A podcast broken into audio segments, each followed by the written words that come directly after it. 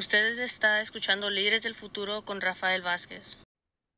Y buenos días, buenas tardes, buenas noches, dependiendo cuándo está recibiendo esta información. Mi nombre es Rafael Vázquez Guzmán y este es su programa Líderes del Futuro.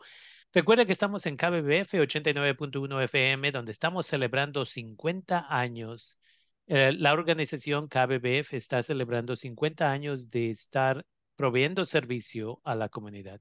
El día de hoy tenemos el privilegio de tener con nosotros y nosotras a la profesora Mónica Cornejo, quien es una profesora en la Universidad de Cornell, una de las universidades más prestigiosas de los Estados Unidos. y vamos a hablar acerca de diferentes proyectos en los cuales está trabajando, pero algo que sucedió recientemente que para nuestra comunidad migrante, refugiada, debemos de saber. Mónica, bienvenida al programa. Te he conocido por muchos años, entonces no te voy a llamar ah, profesora Mónica, te voy a llamar simplemente Mónica porque esa ha sido nuestra relación todo este tiempo. Una vez más, bienvenida al programa. cuéntanos cómo están las cosas allá contigo y con el trabajo que haces en la Universidad de Cornell. Ah, pues, primeramente, ah, muchas gracias por tenerme aquí de nuevo. siempre es un placer platicar contigo, Rafael. pues ahorita las cosas que digamos que se pusieron un poco color de hormiga, como decimos en México, ya se están calmando un poquito más, pero sí al principio estaban un poco fuertes acerca de el audio que solté acerca de un incidente que hubo una, en una cárcel, una prisión de detención en inmigración en Luisiana. entonces estamos ahorita tratando de hacer campañas, tratando de ah, mirar cómo podemos sacar a un muchacho que yo observé ah, sufriendo ah, negligencia médica. este muchacho estaba, eh, eh, antes de, describir el, incidente, voy a dar un poquito de contexto. So, yo fui indocumentada por 22 años, hasta recientemente pude arreglar mis papeles, no por nada de que yo hice o por mis estudios, sino porque me casé con una persona que era ciudadana. y yo comparto esto para que la gente se dé cuenta de que Actualmente, como están nuestras leyes de inmigración, no existe una manera para que nosotros, no importa el nivel de educación que tengamos, pero no existe ninguna manera para que nosotros obtengamos la residencia y eventualmente la ciudadanía que son símbolos de la aceptación social aquí en Estados Unidos. Mm. entonces, yo, yo quiero aclarar esto porque es importante que la gente se dé cuenta que no importa el nivel de educación que tengan, no hay manera de ser residente o ciudadano actualmente. So, yo tengo un doctorado, yo tuve una oferta de Cornell y ni así pude yo tener una carta de residencia. Entonces, por eso es importante a tratar de cambiar estos sistemas, porque imagínense, si hay gente como yo, que yo no soy nada especial, yo tuve mucha suerte, tuve mucha gente que me apoyó y mucha gente que me ayudó, pero si yo tuve un doctorado después de estar que 22 años en, en indocumentada y 20 años en la escuela, y ni así me pudieron dar documentos, ¿qué esperamos de nuestros padres? Mis papás, que también son gente humilde, que, que limpian casas, que son agricultoras. Entonces, por eso yo hago el trabajo que yo hago es para cambiar el sistema actual. So, uh, con ese contexto, um, yo me involucré en uh, un proyecto acerca de uh, inmigración donde una profesora iba en colaboración con el SPLC que es el Southern Poverty Law Center, para dar información inmigratoria a gente que está encarcelada, detenida en las jaulas, les menciono jaulas porque son, son jaulas en Luisiana, y van y les dan información acerca de cómo pueden salir o cómo pueden hacer una entrevista de miedo creíble para eventualmente ah, tal vez tengan una posición de agarrar asilo o refugio. Entonces, yo me involucro en esto porque uh, mi investigación eh, se trata de gente indocumentada y como yo también uh, era indocumentada, yo quería ayudar con, en mi comunidad. Entonces, um, en abril de este año, uh, me tocó la oportunidad de ir a, uno, a, dos, actually, dos centros de gente detenida en Luisiana, en el estado de Luisiana. Y en uno de los, bueno, en el primer día, um, cosas que observé um, muy, muy fuertes. Um, tengamos eh, en contexto que las personas que están detenidas no tienen ningún crimen, solamente es personas que tratan aquí de venir a pedir asilo o refugio, es gente que o es víctimas de persecución violentas por ser gay o por ser, tener una opinión religiosa o por tener una creencia política, ah, son ah, en sus países ah, like, maltratados, muchas veces violados, entonces vienen a Estados Unidos para tratar de encontrar mejor vida.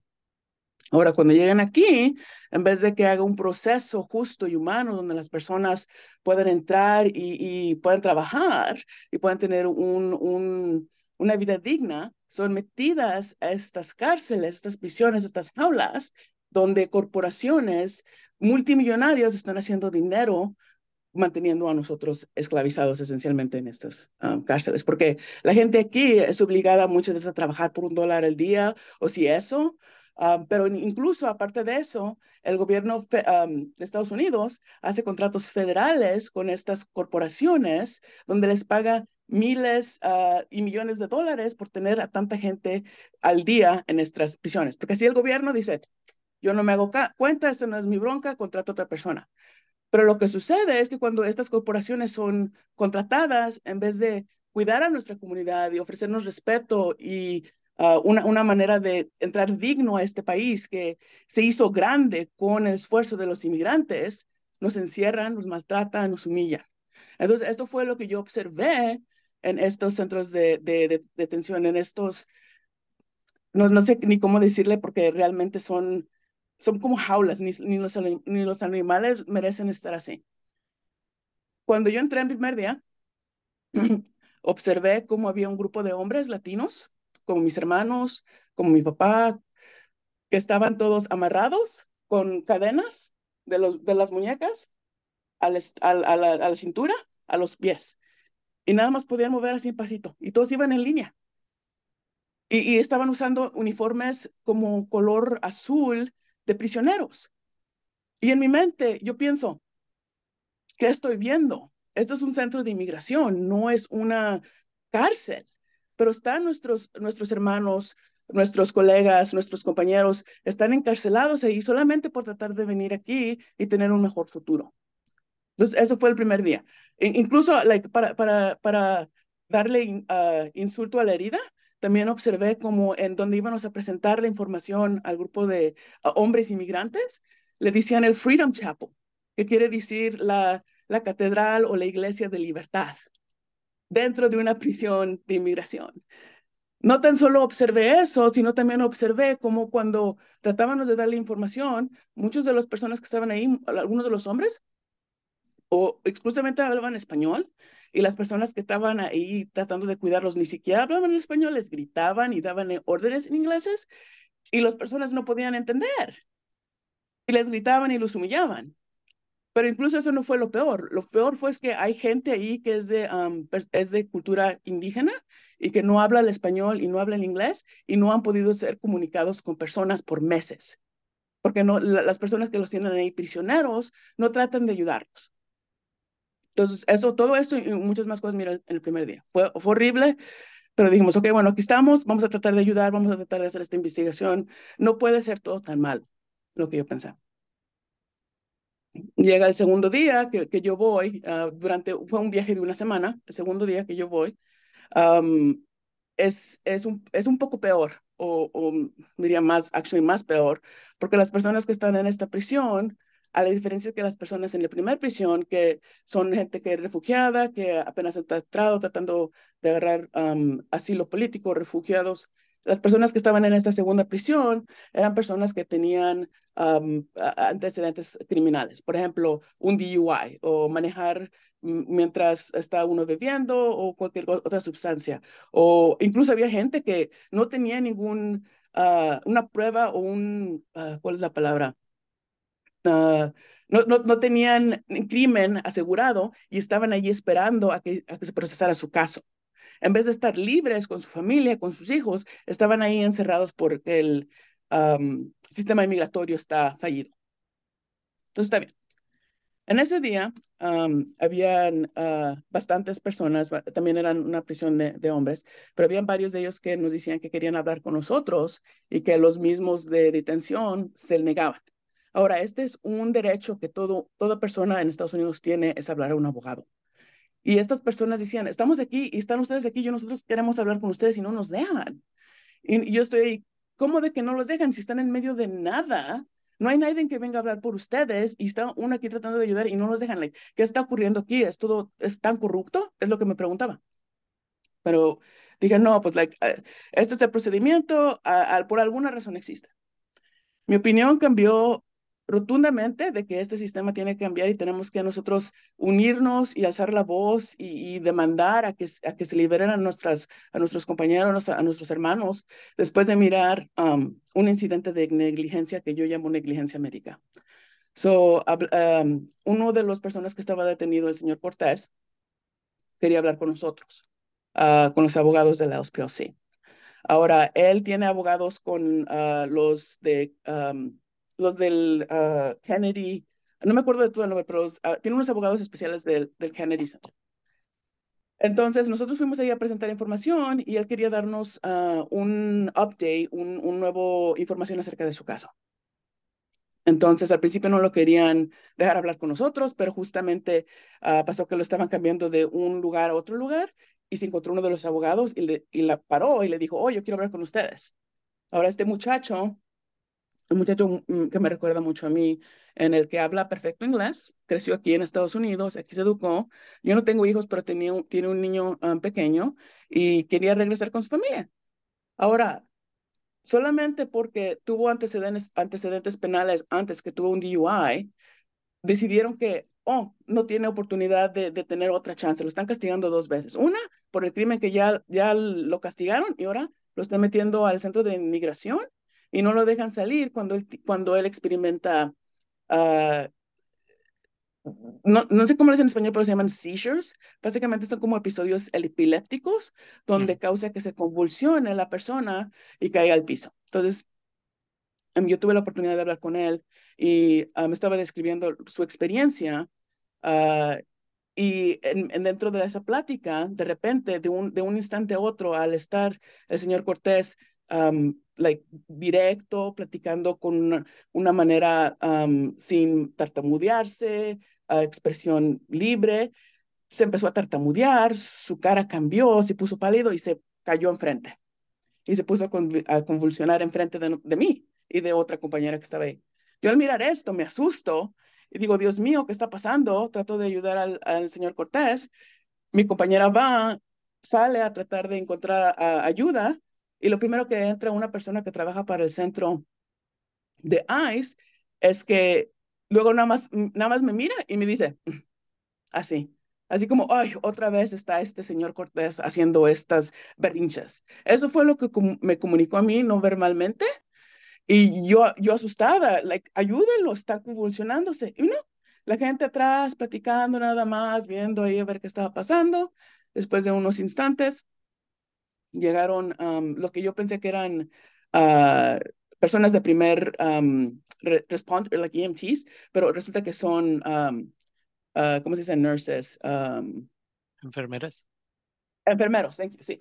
Y también lo mismo, like, entraron como si nada, no había ninguna like, sensación de apuro. Y incluso observé como uno de ellos, like, su, su verbal era como sonrisa, como burlándose. Y yo me asusté porque dije, me acaba de mostrar este muchacho, me acaba de contar todo lo que pasa aquí. Y luego yo acabo de ver instantes donde nadie me lo contó, yo lo miré. Cómo las personas tratan aquí a las personas que tienen aquí, um, disculpe, cómo las personas de ICE y los del Geo Group los que trabajan en estas prisiones tratan a nuestros compañeros inmigrantes. Yo me asusté y dije, no, no puede ser, algo le va a pasar a este muchacho, porque incluso no lo querían dejar hablar con nosotros.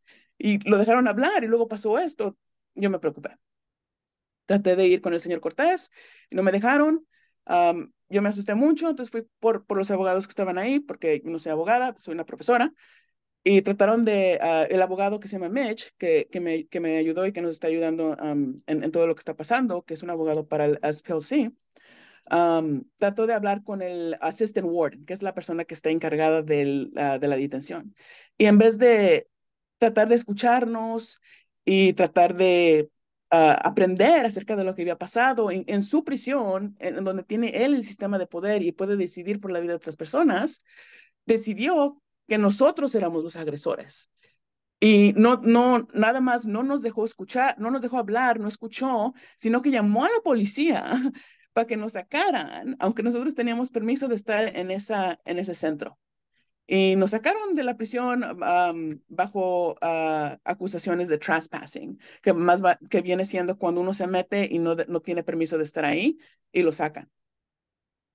Um, entonces, por todo lo que, lo que pasó durante este incidente, um, cuando yo empecé a hablar con el señor Cortés, uh, yo empecé a grabar. Yo tengo un audio porque en mi trabajo como investigadora miramos muchas cosas y no, es, no siempre es fácil recordar lo que sucede. Es uh, una, e, es una de esas realidades donde desafortunadamente nuestra comunidad no entiende, no sabe más que nada. La gente que está dentro de estos centros de concentración no saben sus derechos y en realidad no importa si saben sus derechos o no, porque si no te dejan llamar a un familiar, si no te dejan llamar a tu abogado o abogada, puedes estar sufriendo adentro y nadie lo va a saber. Los medios de comunicación no reportan estas cosas. Y como tú mencionas, estas corporaciones como el Geo Group, que tiene prisiones privadas que son de inmigración, pero también prisiones privadas que son para gente que ha sido encontrada culpable de crímenes. Estas organizaciones, una vez más, no trabajan para apoyar a gente, trabajan para los inversionistas y las inversionistas en la bolsa de valores. Entonces ellos, ellas no están interesados, interesadas en apoyar. Entre más costos, menos dinero uh, gasten, más dinero los inversionistas van a sacar, que es parte de la razón del por qué en California se votó para eliminar estas prisiones privadas, pero también a veces la gente que nos está escuchando tal vez no sabe o entiende que cuando nuestros hermanos, hermanas y otras personas que estaban llegando al bordo entre México y Estados Unidos, ah, de Honduras y de otros lugares, y que le estaban poniendo en esos centros de concentración, aquí en el bordo entre México y Estados Unidos, el Geo Group era uno de las organizaciones que estaba beneficiándose de estos contratos.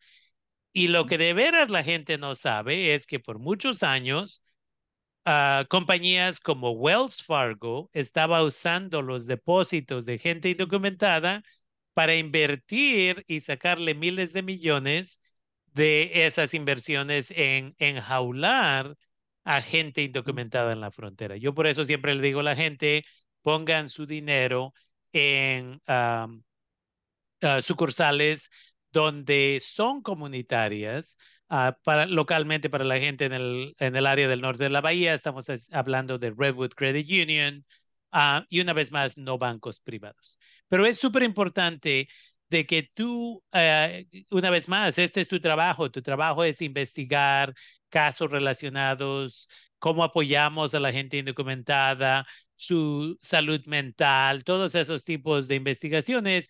Y aquí tú tuviste, uh, tal vez eh, la palabra correcta no es la oportunidad, pero la experiencia de ver cómo se le niegan estos servicios garantizados a toda persona en los Estados Unidos. Ahora, sacaste ese audio qué es lo que ha sucedido desde que sacaste el audio y dos, qué es lo que esperas que la comunidad haga como resultado de esto.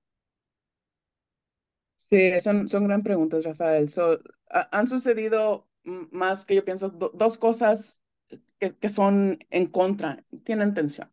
La primera es que ha salido mucho apoyo, que, que a mí me, me hace muy feliz y muy contenta en mirar que nuestros, como tú dices, hermanos y hermanas inmigrantes, estamos luchando para la liberación, para que ya no nos opriman de esta manera, para que no nos cancelen de esta manera, para que no nos corte nuestra vida más, más corta con los estreses que nos hacen vivir por este sistema que es racista.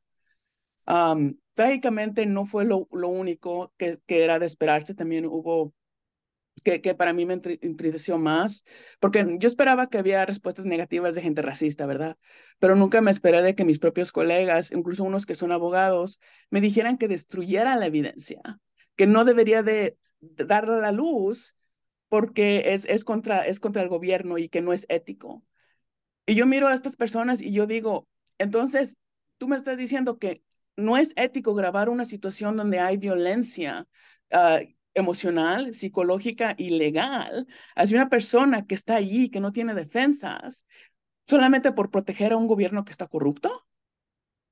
Eso es lo que me eh, entestrece y lo que me hace sentir muy triste y, quisiera que, que, se cambiaran las cosas, pero por eso tenemos que seguir luchando, porque estas son tácticas que Ah, no, no son recientes. El gobierno de Estados Unidos ha usado tácticas de separación de familia, incluso mucho antes, para destabilizar la familia, la, unión de nosotros y poder mantenernos ah, oprimidos y esencialmente como sus sirvientes. Y, nosotros tenemos que luchar y a la gente que diga que no es ético, yo, le, yo, le, yo le pregunto a él o a ella o a ellos, ¿Es ético que tú escondas la verdad cuando esa verdad está destruyendo vidas? Definitivamente. Entonces, es importante de que una vez más nos familiaricemos con esta información y que aprendamos que una vez más, a veces simplemente porque no aparece en las noticias, me imagino no ha aparecido en las noticias en español desde que esto salió, porque una vez más, alguien se beneficia de esta, eh, de, que no salga públicamente. ¿Qué recomendación tienes para miembros de la comunidad que nos escuchan? ¿Qué podrían hacer, sea en relación a este caso o en general para educarse más acerca de las injusticias que suceden en el área de inmigración? Sí, primeramente diría que que no, que no pierdan la esperanza, que no, que no se den por vencidos porque es lo que quieren, vernos humillados y vernos suplicándoles a ellos de que nos dejen el privilegio, pero no, nosotros no tenemos que suplicar por nada porque este mundo ya, es de nosotros. y, y, lo que están viendo ahora es que uno ya no se va a dejar y, y, pues seguir informándose, leyendo, escuchar estos programas, hablando a sus representantes, si pueden votar, voten, no, no, no se queden dormidos, no dejen que la gente los manipule, ustedes lean y, infórmense ah, particularmente con corporaciones sin fines de lucro que están más apegadas a lo que está sucediendo en, el piso. Como, como dijiste, Rafael, esta, trágicamente esta noticia no, no tuvo la, sí tuvo una, una positiva respuesta, pero no, no llegó a los medios de comunicación grande como debería de haber sido. Incluso ah, es sorprendente porque una persona se murió en el mismo centro donde hubo este incidente. Entonces, por eso yo decidí soltar el audio, porque alguien ya se murió bajo circunstancias sospechosas. Entonces, ya, es importante una vez más de que la gente entienda de que hay mucha información pero tenemos que buscarla y no esperar a prender la televisión cada noche y que ciertos medios de comunicación que ni vamos a mencionar aquí van a, por no usar otra palabra, embobarnos y dirigir nuestra atención, pero tenemos que buscar la información que de veras nos ah, va a ayudar, que nos va a empoderar hay una página web, hay un uh, Twitter, hay un Instagram, donde la gente podría encontrar o conectarse o, apoyarte o seguirte cuando pongas más información. Sí, pues um, mi uh, página de Twitter uh, del pajarito verde, mejor es el pajarito azul que ya va a ser la X, um, es 1M Cornejo, es eh, mi handle en Twitter también tengo, si me buscan en mi página por Cornell, ah, nada más pongan Mónica Cornejo a Cornell y ahí tengo la página donde también tengo ah, diferentes cosas que, la gente puede tomar de público para pueda, que se pueda informar acerca de las investigaciones que estoy haciendo y de lo que estamos encontrando acerca de la ah, manera en que estos sistemas afectan a nuestras comunidades de salud mental, relación, todo eso. Definitivamente. Y tú continúas haciendo estudios, entonces es importante, me imagino ahí también en tu página, uh, la gente puede aprender un poco acerca de los diferentes estudios que haces en relación a una vez más la comunidad migrante.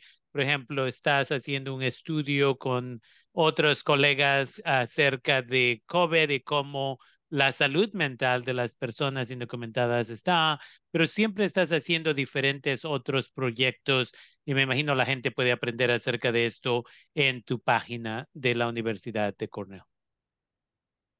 Sí, claro que sí. Es muy importante que uno se informe y, todo el propósito de este trabajo es, es creado por gente que es indocumentada o como yo, que antes fue indocumentada y hubiera usado su privilegio para cambiar los sistemas. nosotros sabemos que no es fácil y nosotros tuvimos muchos privilegios y queremos que este sistema no existe porque nos está destruyendo a, nuestra comunidad y, y francamente, like, no, no se va a detener si nosotros no nos unimos y alzamos la voz. entonces, eh, es importante que se informen eh, de, de, todo un poco y en, en, esa página específicamente es para nuestra comunidad. Y cualquier pregunta, pues aquí, aquí su servidora se las contesta. Definitivamente. Y con eso queremos agradecer el día de hoy a la doctora Mónica Cornejo, quien trabaja una vez más en la Universidad de Cornell University, que es una universidad muy prestigiosa de los Estados Unidos y del mundo en general.